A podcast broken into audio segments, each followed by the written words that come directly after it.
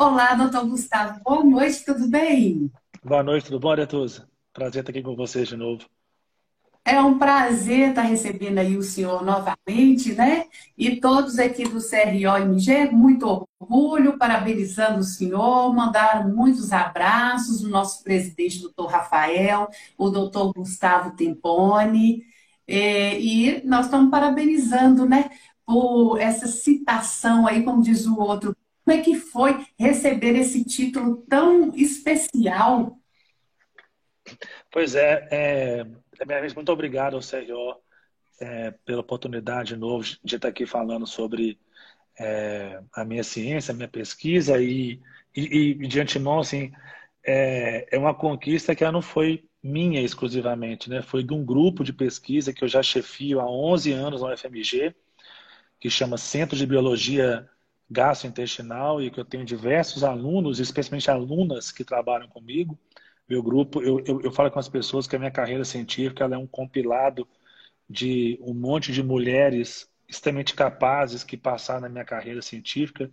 Acho que dos 52 alunos que eu já orientei, talvez mais de 40 de, acho que foram mulheres, pessoas que hoje estão com, com as carreiras científicas próprias, pessoas independentes. Eu fico muito feliz de de poder ter tido a, a, honra de trabalhar com tantas pessoas boas assim na minha carreira.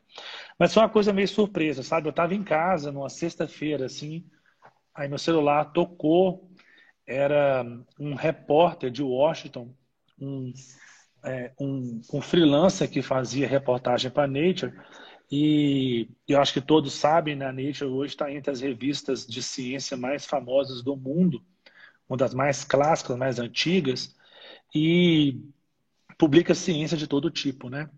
Ele me ligou perguntando se eu poderia falar um, porque eles que, né, que teve uma reunião e que eles iriam entrevistar cinco pessoas no mundo sobre o esforço que elas tinham feito para que a ciência fosse popularizada, não, não somente em, em universidades de altíssimo poder aquisitivo, mas em países onde o acesso à ciência era mais restrito, né? como é o caso do Brasil, não especificamente por uma falta de recurso, mas por uma falta de priorização, talvez, de recursos para a ciência, né? Aí eu conversei com esse repórter umas duas horas no telefone e ele sumiu, assim, sabe? Então eu, eu não ouvi mais. Aí deu um, um, mês ou dois meses, eu recebi um, um WhatsApp dele, assim, olha, a reportagem. Aí no dia eu mandei algumas fotos para ele e tal.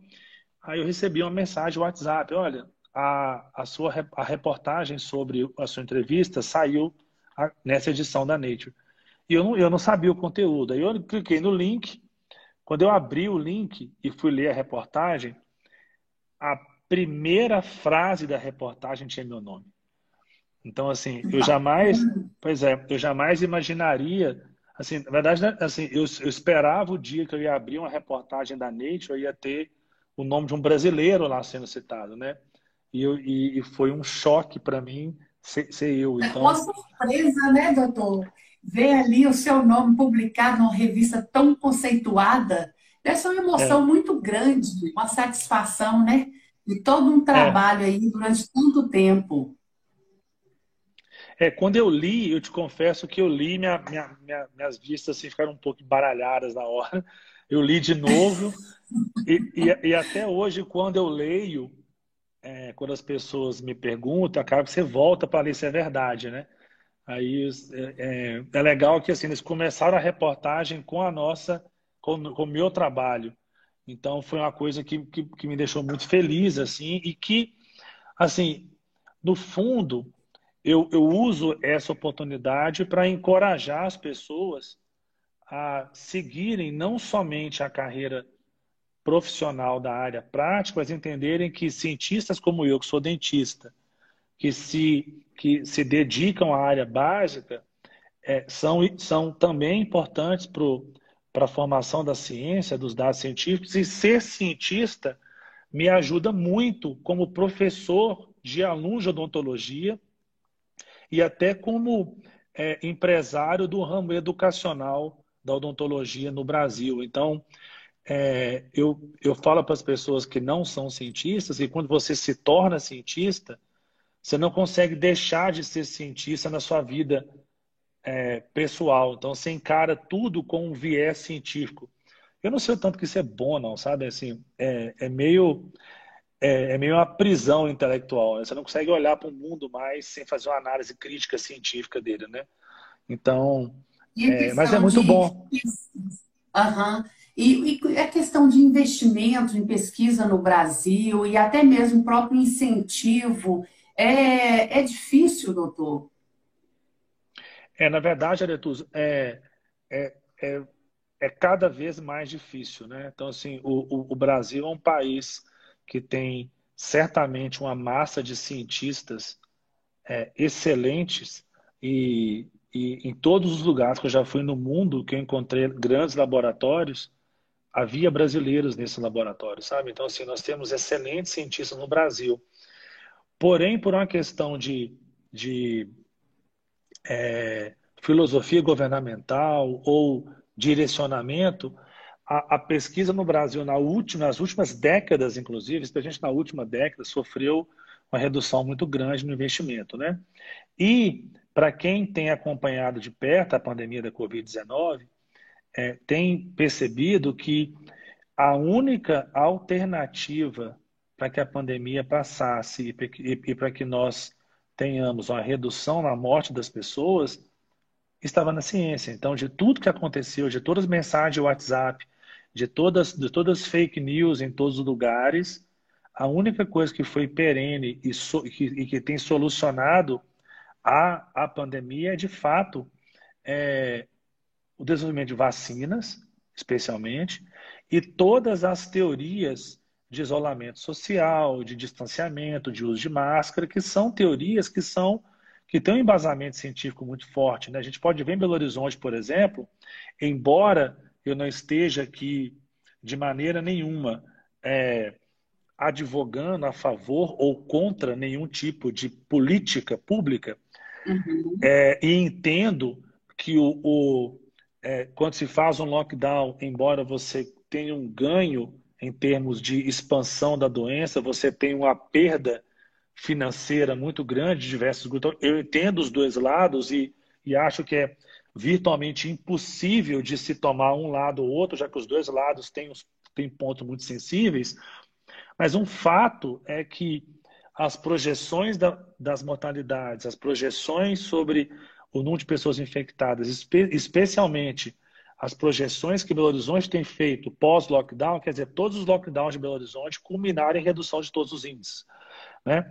Embora eu também eu entenda perfeitamente que isso cause um dano financeiro gigante para diversas pessoas. Então, é, de novo, né, é muito difícil ponderar, mas a ciência vem como uma luz para nos guiar até a que ponto o lockdown é importante, até que ponto ele tem um, um impacto econômico muito grande.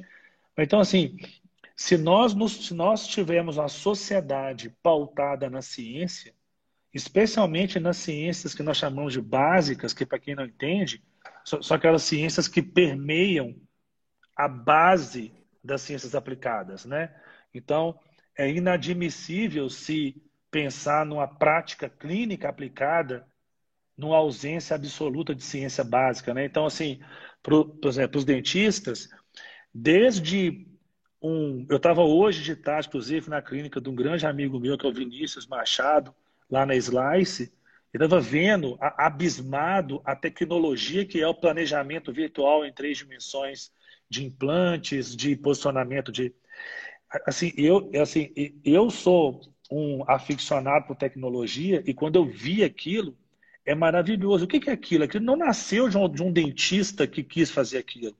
Aquilo é a aplicação uma ciência básica computacional que foi desenvolvida por um motivo extremamente distante da odontologia, mas que hoje faz parte do dia a dia dos dentistas, né? Então, assim, a ciência básica está nisso, está nos enxertos, está nos preenchedores faciais, está nos medicamentos, está nos anestésicos.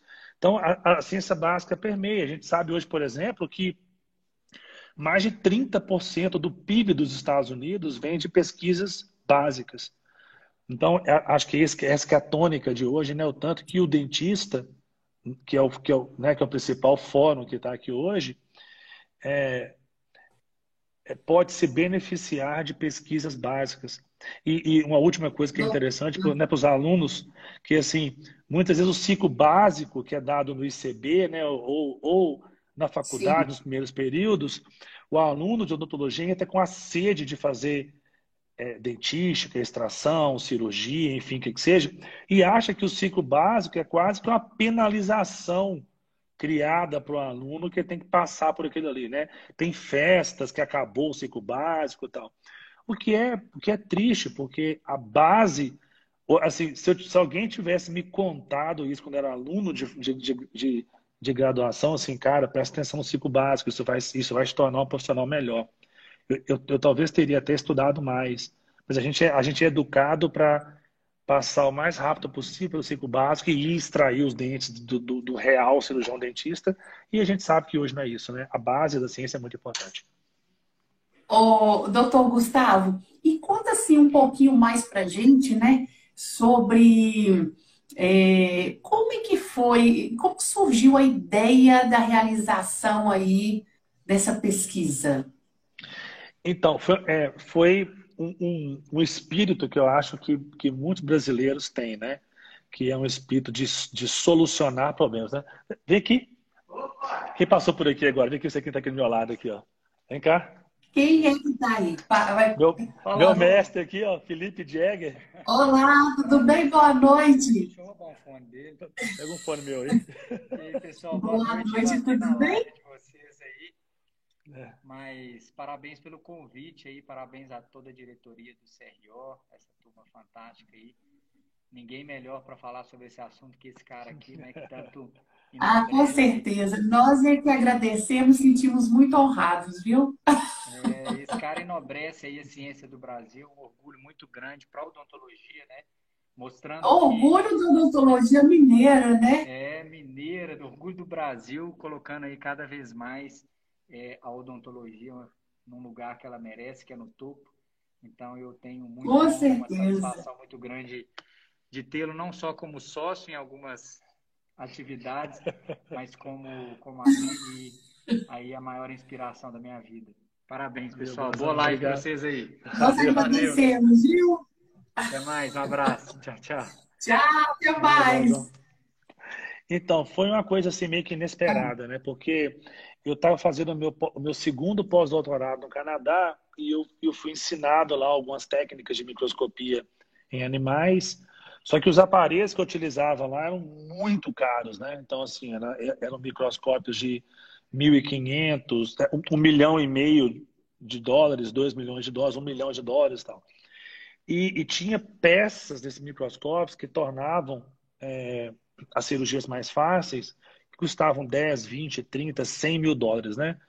Quando eu voltei para o Brasil, eu, eu precisava, eu, assim, na verdade, eu tinha um contrato de muitos anos no Canadá e com um ano é, eu já tinha vontade de voltar para o Brasil porque eu achava que, assim, eu não sentia, eu não me sentia bem tendo tido a minha formação toda no Brasil, sendo pago o meu estudo pelo povo brasileiro e eu simplesmente fazer ciência para um país que não fosse o Brasil, né? Então, assim, eu sempre tive essa vontade de, de assim, cara, se, se o povo pagou meu estudo, a única uma, uma contrapartida que eu posso devolver para o Brasil é fazer ciência em solo nacional, né?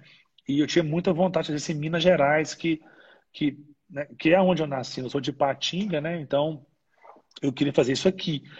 E aí, quando eu voltei para o Brasil, o, choque de, né, de é muito grande. Então, assim, eu tinha menos de, sei lá, um sexto, um, um, um sétimo do dinheiro para comprar o mesmo microscópio. E comecei a, a tentar ver como que eu reduzia a complexidade do microscópio para o preço dele cair.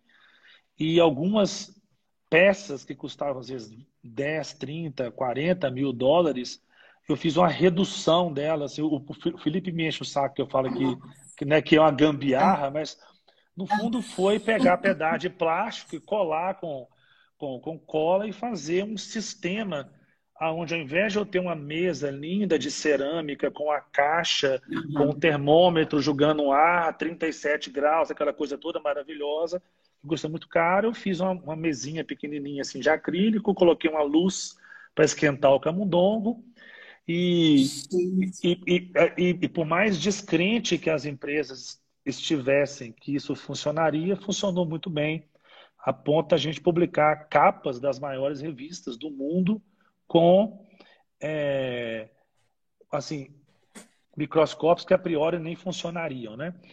E aí eu comecei a ter um contato muito grande com a Nikon, que, que, que sempre me deu muito apoio, e, e, e nós começamos a desenvolver algumas tecnologias para a Nikon dentro do meu laboratório, a ponto da gente ser eleito um centro de excelência da Nikon, um, um dos primeiros centros de excelência é, no sul do mundo, e, e isso coloca o Brasil numa posição não de consumidor de tecnologia, mas de gerador de tecnologia, que é o grande salto que a ciência nacional merece ter, porque nós somos excelentes produtores de tecnologia, mas esbarramos nas questões burocráticas de financiamento. É até difícil hoje, por exemplo, você conseguir ter verba para manter o processo de uma patente até uma patente sua chegar num ponto mundial.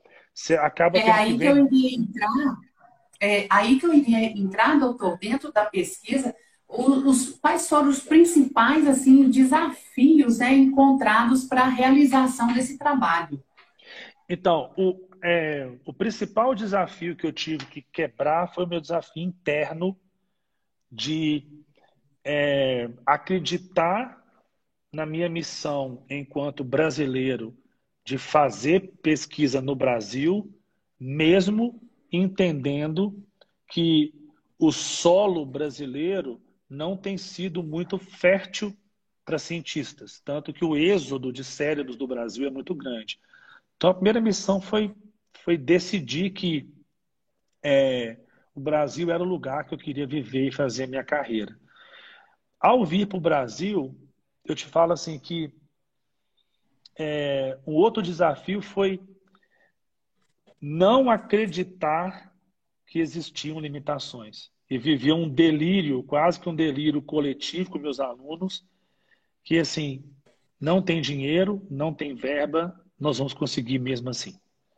Então, é, isso às vezes, é, assim, as, as limitações pessoais que às vezes, a sociedade, a sua educação, a, a, população e o modus operandi normal do Brasil, que Brasil é um país que vai dar errado, que eu discordo veementemente, né? Assim, eu sou, eu sou um, um brasileiro, um, natura, um, um, um nacionalista e um, e um crente absoluto no potencial do Brasil enquanto país, enquanto grande nação. Nós temos um dos povos mais maravilhosos do mundo, que para mim é a primeira condição para um país prosperar, ter um povo bom. Então, esses desafios, né, esses desafios que nós temos é, são muito grandes, porque às vezes você pega uma pessoa que não tem essa crença e injeta milhões de dólares nela, ela não consegue fazer nenhum tipo de trabalho, simplesmente porque o desafio intrapessoal dela é muito grande. Né? Então, acho que isso é um grande desafio. E segundo, nós todos sabemos, né? por exemplo, acabou de uma reportagem agora que uma porcentagem ínfima de pesquisadores que solicitaram bolsas para o governo federal foram agraciados. Então, assim, é muito desestimulante você pegar um, é, editais no Brasil onde a faixa de financiamento é baixa, que se equipara à faixa de financiamento, às vezes, dos Estados Unidos, que é também muito baixo. Só que existe uma diferença, que nos Estados Unidos, quando você ganha, e na Europa, quando você ganha um projeto de pesquisa, ele é pago na, na data que você ganhou. Né? No Brasil existe uma falta de agenda muito grande, que você vive, você ganha um projeto de pesquisa extremamente difícil, aí você vive um tempo grande do edital do projeto, às vezes, por exemplo, o projeto dura dois anos. Você fica um ano e meio, às vezes, sem receber nenhum centavo. Do dia para a noite, você recebe todo o dinheiro que você. Quando recebe, né? Você recebe todo o dinheiro que você tinha que receber. Aí você não. Assim, ao invés de você gastar o dinheiro de maneira é, é, cronologicamente correta, a gente brinca que assim, ser do dia para a noite, ser pobre, do dia para a noite, ser rico, tem que ficar pobre em alguns dias, porque senão o dia tem que voltar para o erário. Entendeu? Então, assim, é. essa, então não é somente uma falta de financiamento que às vezes pega, especialmente pesquisadores em nicho de carreira, né? Assim, eu tive uma relativa sorte que é assim cronológica, né, que quando eu comecei a minha carreira há 10 anos atrás, eu peguei um governo que estava com investimento muito alto em pesquisa. Então eu consegui muitos projetos que ao executá-los me deram uma certa notoriedade na minha área que hoje me permitem aplicar para projetos e acabar ganhando esses projetos. Mas se, um, mas se uma pessoa com a mesma capacidade que a minha consegue o mesmo carro que eu hoje, ele está aniquilado. Né? Já está então, assim... E tem um, um, fato aqui, doutor, muito curioso, é, que o senhor teve a ideia né, de reaproveitar e adaptar o uso de materiais que parariam no lixo uhum. para fazer esse trabalho. É... muito criativo, como é que foi isso? Pois é, teve um, assim, quando quando precisa de algum equipamento no laboratório que é muito caro, eu costumo fazer uma ronda lá no ICB e procurar alguma. Se, tem, se não tem alguém que não está utilizando, tá. eu, eu, já consegui microscópios, algumas coisas que as pessoas às vezes têm, não estão utilizando e eu acabo é, pegando para o laboratório emprestado para sempre né, e fica no laboratório comigo. E um dia desse, um, um, dia atrás, a gente precisava de um, de um transiluminador para ver uns géis de DNA e eu fui lá no quarto andar, onde as pessoas têm equipamentos é, mais avançados nessa área, e achei debaixo de uma pia, no lixo, assim, um, uma, uma luz UV que eu precisava, né? E, e, esse equipamento custa em torno de 8 mil a 10 mil dólares. Eu achei essa lâmpada lá, que funcionava, e eu precisava isolar essa lâmpada para não queimar os olhos das pessoas, que o UV ele acaba causa dano à retina, né? Aí eu construí uma caixa, eu peguei uma caixa de sapato primeiro para medir a altura que dava, fiz um buraquinho para colocar a câmera do celular. Os celulares estão vindo com câmeras cada vez melhores, né? Aí eu coloquei uma câmera de celular em cima da caixa de sapato e funcionou. Aí eu fui na mesma loja que fez a peça do microscópio, acho que eu gastei 30 e poucos reais, e, e fiz uma caixinha preta com um furinho e que hoje é utilizado por outras pessoas que funciona super bem. Então, assim, Haja criatividade, doutor. Pois é, é assim, eu, eu, eu, acho, eu acho assim, é, ao, ao, mesmo tempo é interessante isso, mas de certa forma se reflete assim o quanto que o brasileiro se, sofre uma impedância para fazer pesquisa e o tanto que ele tem que se virar, né? Então, assim, eu não acho correto estimular a, a, coragem e a criatividade das pessoas, cerceando essas pessoas de, de financiamento de pesquisa.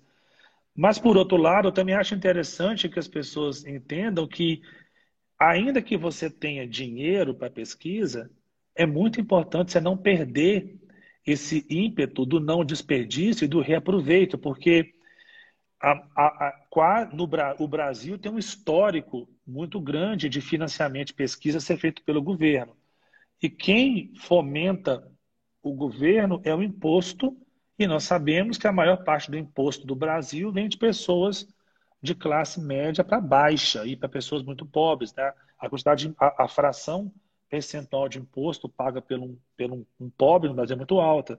Então, reutilizar esses materiais é, um, é uma maneira de eu respeitar, inclusive, as pessoas que contribuem com, a com, com os impostos, e assim, é uma maneira de eu honrar o suor do trabalhador brasileiro que paga imposto e que é, espera de mim um reaproveitamento máximo do dinheiro que foi investido. Então, é, eu estimulo isso nos meus alunos e tenho certeza que eles têm um exemplo a seguir de, ainda que eles, que eles tenham um dia muita, muito financiamento de pesquisa, eles têm esse exemplo a seguir em relação a respeito com o dinheiro público, né? É uma conscientização muito importante de todo um processo, né? Porque a gente quer ler e a gente está de fora, a gente não imagina quanto trabalho, né? É. E todo mundo está envolvido. Ou seja, cada um precisa do outro para que tudo possa a ser é, é, construído, né, divulgado. Então, assim, a gente é dependente dos outros. Sim, sim. E, e se a gente cria esse tipo de respeito, acaba que uma máxima muito ruim, que não é 100% justa sobre o servidor público, né? todo mundo entende que servidor é, é, é, assim, é, conhece as piadas de servidor público, servidor público é muito malandro, não trabalha tal. Eu entendo que isso acontece em algumas esferas, mas eu, eu tenho inúmeros exemplos. Eu sou um servidor público e, e, e as pessoas falam, ah, mas você faz muito mais do que você precisaria. Eu respondo assim, eu, eu faço tudo que eu posso fazer. E o que eu não posso fazer, eu dou um jeito de fazer. Por quê? Porque as pessoas esquecem, às vezes, que o termo servidor público, a palavra diz muito claro, né? Eu, eu existo, a minha função é servir a população. Então, não existe limite para isso, né? Você vai servir a população porque a população precisa. E a sua ideologia, ela serve, né? de incentivo para os seus alunos.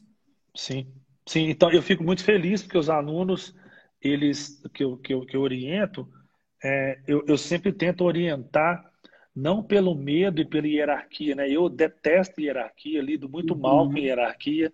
Nunca utilizei a minha hierarquia para convencer um aluno de fazer algo que eu gostaria que ele fizesse. Eu tento orientar pelo respeito e pelo exemplo. Então, é, no meu laboratório eu tenho desde iniciação científica, que são alunos de graduação, até pós-doutores com anos já de doutorado. No nosso laboratório não existe hierarquia, nem é nem a minha. Então, assim, eu sou, em teoria, não, não na teoria, na prática, eu sou o chefe do laboratório e lá deveria ser feito só o que eu quero. Mas não, eu, eu, eu escuto, assim, não existe vozes com alturas diferentes no laboratório. Todo mundo tem voz igual, inclusive a minha. Então, quando eu vou te falar, quando você se abre a escutar as pessoas que em tese são menos experientes que você, existe um campo de genialidade muito grande nas pessoas que não estão contaminadas com a vida que nós mais, no caso eu mais velho, estou, né? Então assim, você tem um olhar inocente, puro, é, não enviesado de um aluno de 18, 20 anos é uma das coisas mais maravilhosas que existem. Então, assim, eu não, eu não cerceio os leigos de me brindarem com a, a, a genialidade da pureza. Né? É, é, é, eu, eu falo que assim, eu tenho uma filha de 8 anos, né? E ela, quando me pergunta as coisas, ela quer saber o porquê das coisas, simplesmente por querer saber o porquê das coisas. Ela não quer publicar na NET, ela não quer, ela não quer ganhar um prêmio Nobel, não quer nada dessa. Ela quer saber por quê.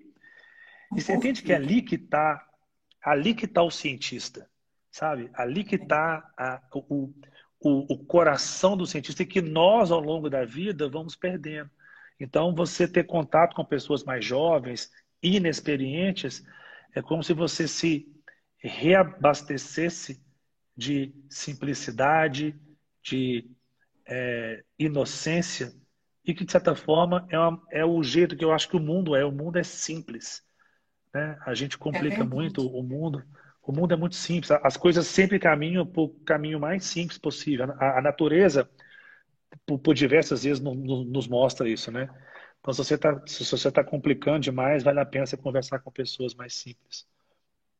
Tá certíssimo. Doutor, e o que o senhor diz é, sobre a pesquisa, o, o, avanço, né? Vamos falar aqui é, dos avanços e benefícios dessa pesquisa.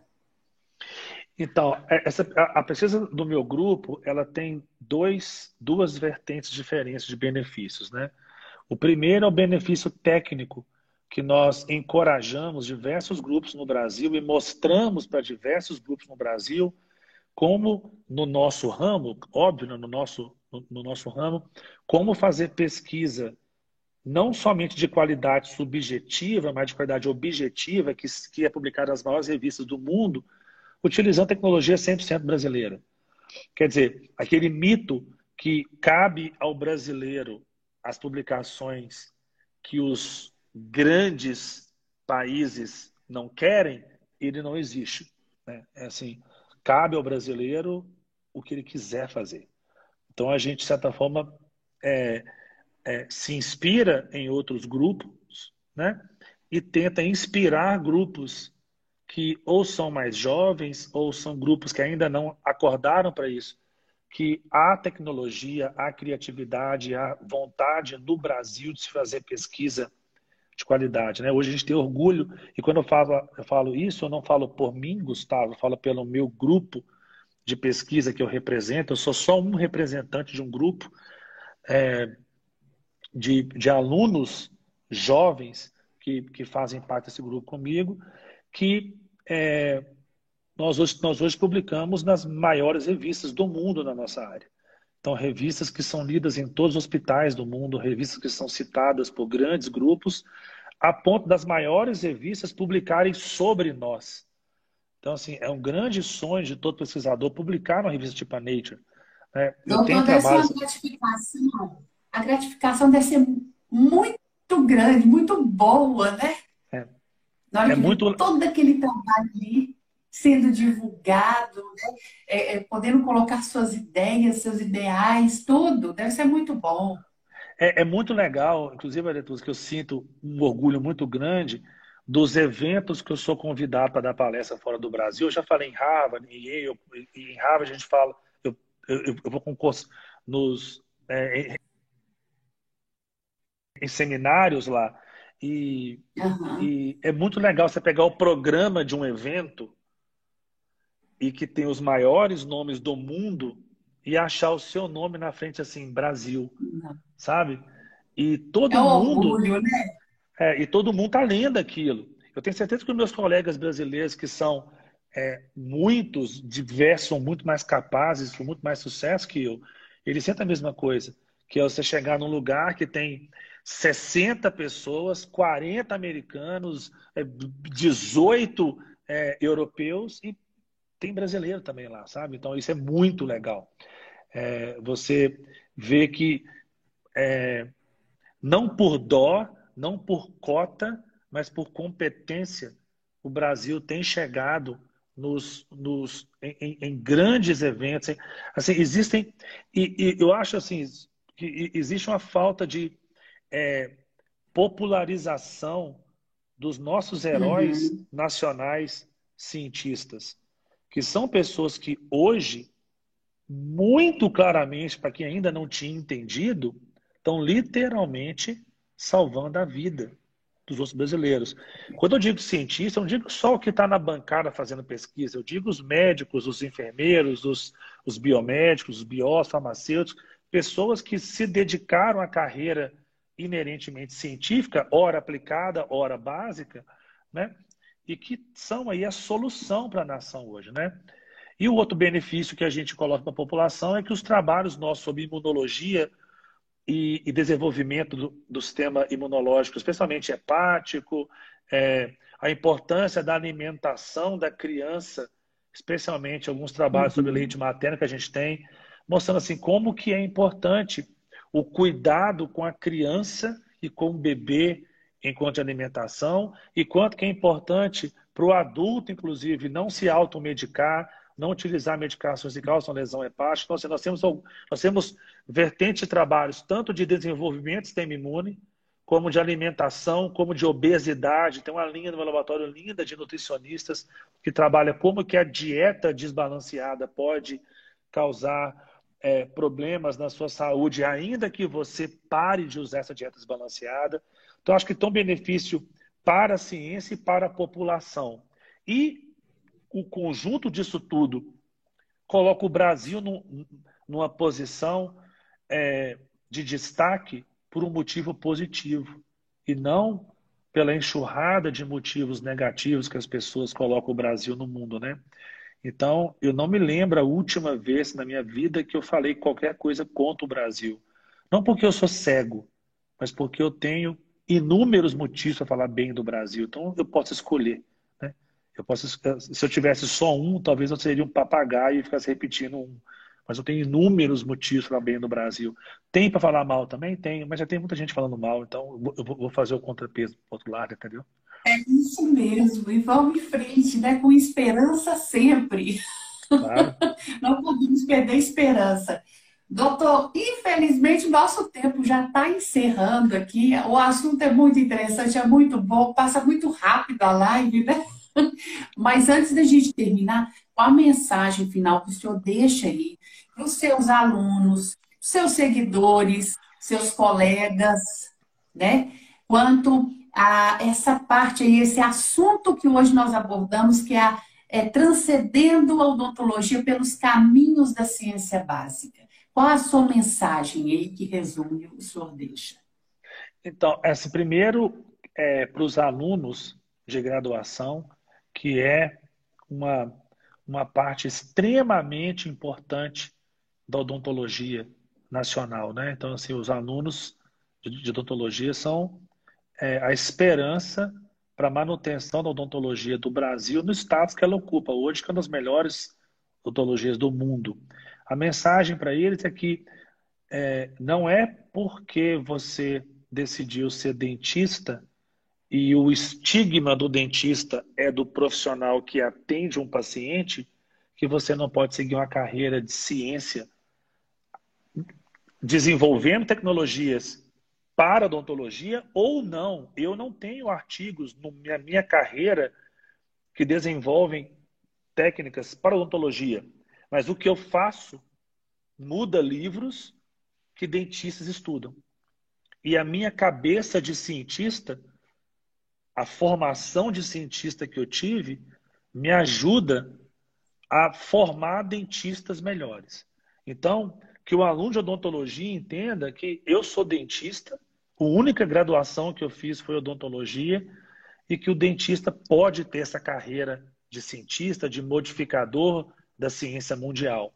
E para os cirurgiões dentistas, que ao, e para os professores, inclusive, que ao perceberem o intuito de algum aluno de seguir uma carreira de pesquisa básica, que o estimule, né? E que ele próprio entenda que deve fazer parte do rol de artigos e de livros que eles estudam para os casos clínicos, fazer uma visita é, periódica as bases do conhecimento na patologia, na farmacologia, na biologia celular, na imunologia, sabe? Então, eu acho que o, o recado que eu deixo como, como cientista básico é, é, é esse, que não se repugne as pseudo-complicações ou complexidades da ciência básica em detrimento da aplicada e que a ciência básica faça parte de um de uma liga que vai aí tornar o seu conhecimento aplicado muito mais perene, muito mais é, consistente. Tá? E, e, de novo, agradecer a todas as pessoas é, que, né, que estiveram hoje ao vivo.